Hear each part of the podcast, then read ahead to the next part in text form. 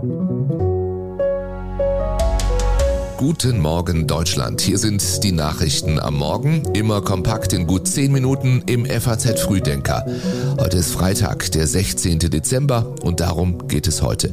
Die EU einigt sich auf Gaspreisdeckel und neue Russland-Sanktionen. In Wilhelmshaven eröffnet am Wochenende das erste LNG-Terminal in Deutschland und Millionen Menschen leiden unter Atemwegserkrankungen. Gleich mehr dazu. Hier ist noch die Meldungen der Nacht in Kürze. Japan will massiv aufrüsten. Das ist eine Kehrtwende für Tokio, das Ende der bisher ausschließlich auf Verteidigung ausgerichteten Sicherheitspolitik. Perus Ex-Präsident Castillo muss wegen Fluchtgefahr 18 Monate in Untersuchungshaft bleiben. Seine Entmachtung in der vergangenen Woche hatte in Peru massive Proteste ausgelöst. Und nach einem Chaos-Trip stoppt die Polizei in Stuttgart einen betrunkenen S-Bahn-Fahrer. An manchen Stationen ließ er die Türen zu, an anderen hat er gar nicht gehalten oder die Fahrgäste per Durchsage wissen lassen, was er von seinem Job und seinem Arbeitgeber hält. Sebastian Reuter hat den FAZ Frühdenker Newsletter geschrieben. Ich bin Jan Malte Andresen. Schön, dass Sie diesen Tag mit uns beginnen. Es war eine Sitzung bis tief in die Nacht. Auf ihrem Gipfel in Brüssel räumen die EU-Staats- und Regierungschefs einige Streitthemen ab. Einstimmig beschlossen wurde ein neues EU-Sanktionspaket gegen Russland. Neben Handels- und Finanzsanktionen umfasst es eine Liste mit fast 200 Personen und Einrichtungen. Gegen sie werden Vermögenssperren und EU-Einreiseverbote verhängt. Spät nachts kündigt die EU-Kommissionspräsidentin von der Leyen dann an, die Ukraine so lange zu unterstützen, wie es nötig ist, mit weiteren 18 Milliarden Euro im kommenden Jahr. We will continue to support Ukraine for as long as it takes. Thanks again to the Czech presidency. Our proposal on an additional 18 billion euros for 2023 has been adopted today. Österreich hat die EU-Kommission aufgefordert, angesichts der Migrationskrise den Bau von Grenzzäunen zu finanzieren. Und Frankreichs Präsident Macron wünscht sich eine starke Antwort Europas auf das amerikanische Subventionspaket für grüne Technologien. Ja, und dann war da ja noch der europäische Gaspreisdeckel. Der kommt, darauf einigte sich die Runde, aber Details sollen die zuständigen Energieminister kommenden Montag klären. Deutschland hatte immer Vorbehalte, so gesehen musste Kanzler Scholz in Brüssel klein beigeben, nicht ohne nachts noch einmal zu sagen, vielleicht kommt der Deckel ja gar nicht zum Tragen. Der Preisdeckel, der ja verschiedene Formen haben wird. Einmal eine Orientierung an internationalen Preisen, die an anderen Märkten gezahlt werden und einmal eine feste Summe, wird allerdings so hoch sein, dass ich hoffe, dass er niemals relevant wird. Zurück in Deutschland gibt es einen ganz besonderen Termin für Kanzler Scholz und seinen Wirtschaftsminister Robert Habeck. In Wilhelmshaven eröffnen die beiden morgen das erste LNG-Terminal. Denn künftig setzt Deutschland auch auf Flüssiggas.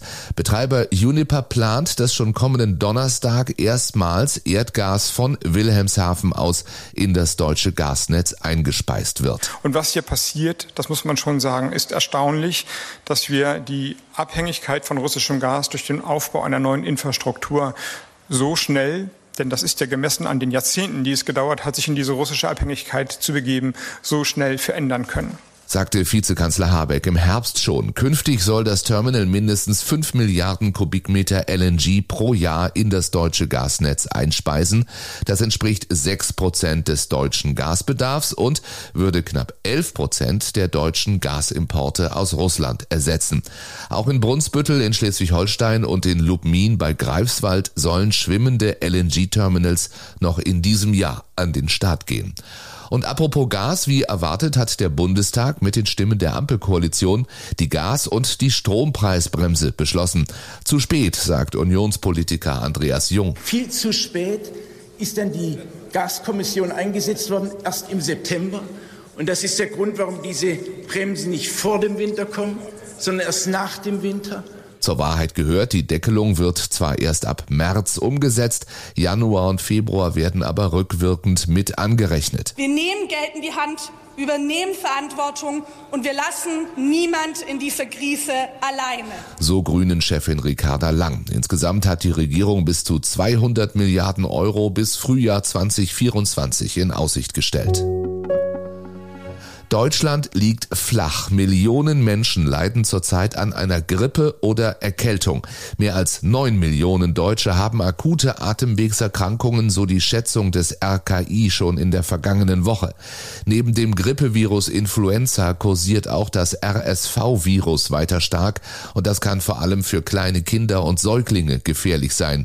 Kinderarztpraxen und Kliniken sind überfüllt. In Apotheken fehlt es an Fiebersaft für Kinder. Wir nehmen mit Sorge zur Kenntnis, dass die Krankenhäuser nach wie vor voll sind, was die Kinderversorgung angeht.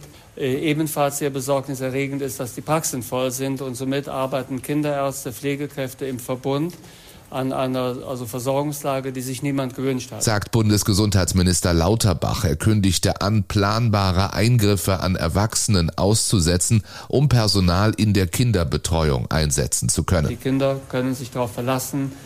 Sie haben in der Pandemie viel verloren und aufgegeben. Wir werden die Versorgung für diese Kinder sicherstellen, was immer dafür notwendig ist. Aber weil eben auch viele Erwachsene gerade krank sind, kommt es in vielen Firmen und öffentlichen Einrichtungen zu Engpässen.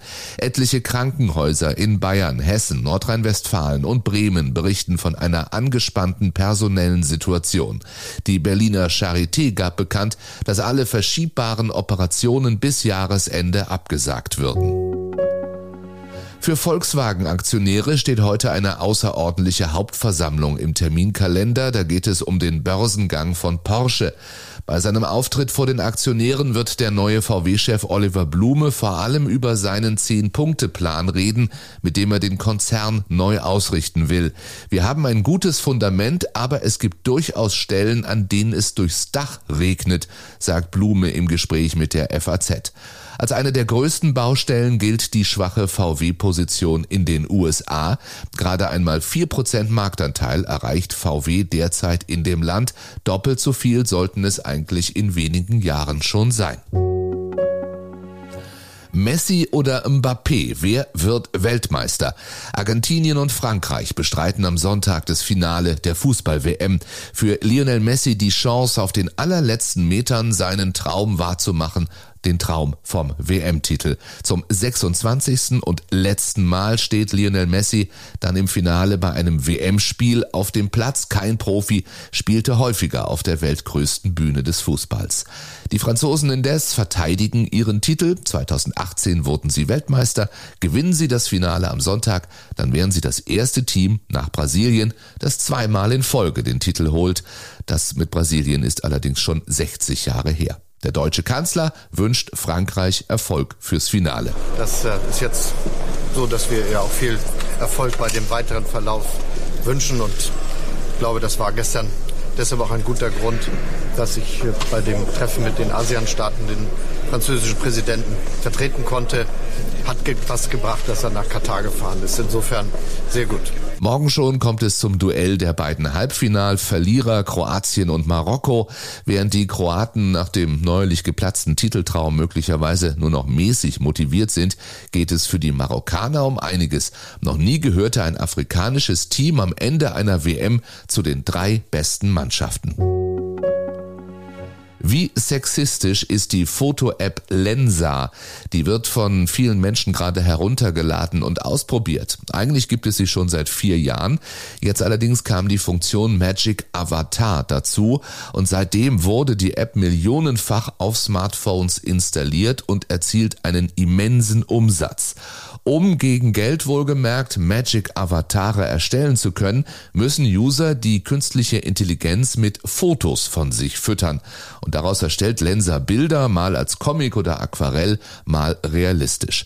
Vor allem Nutzerinnen der App beschweren sich nun, dass ihre KI-produzierten Bilder sehr sexualisiert sind. Viele würden in knappen Outfits gezeichnet, auch wenn die eingespeisten Fotos kaum mehr als das Gesicht zeigten. Eine Autorin beschrieb im Magazin Wired den Fall, sie habe die App mit Kindheitsfotos gefüttert und Nacktbilder zurückbekommen. Aber auch Männer werden hypersexualisiert dargestellt. Die FAZ hat nachgefragt und erfahren, dass die KI mit ungefilterten Internetinhalten trainiert worden sei und die die Vorurteile und Stereotype der Menschen widerspiegelten. In diesen Tagen soll deshalb ein Filter für die App veröffentlicht werden, der das Zitat sporadische Auftreten unangemessener Inhalte verhindern soll. Hier bei uns alles andere als ein sporadisches Auftreten. Den FAZ Frühdenker mit den Nachrichten am Morgen gibt's immer montags bis freitags. Ab 6 Uhr sind wir online. Wenn Sie keine Ausgabe verpassen wollen, dann abonnieren Sie diesen Podcast, machen Sie uns zum Teil Ihrer täglichen Morgenroutine. Das würde uns sehr freuen. Ich wünsche Ihnen ein erholsames Wochenende, einen schönen vierten Advent und wenn Sie mögen, sind wir für Sie Montag wieder da. Bis dahin.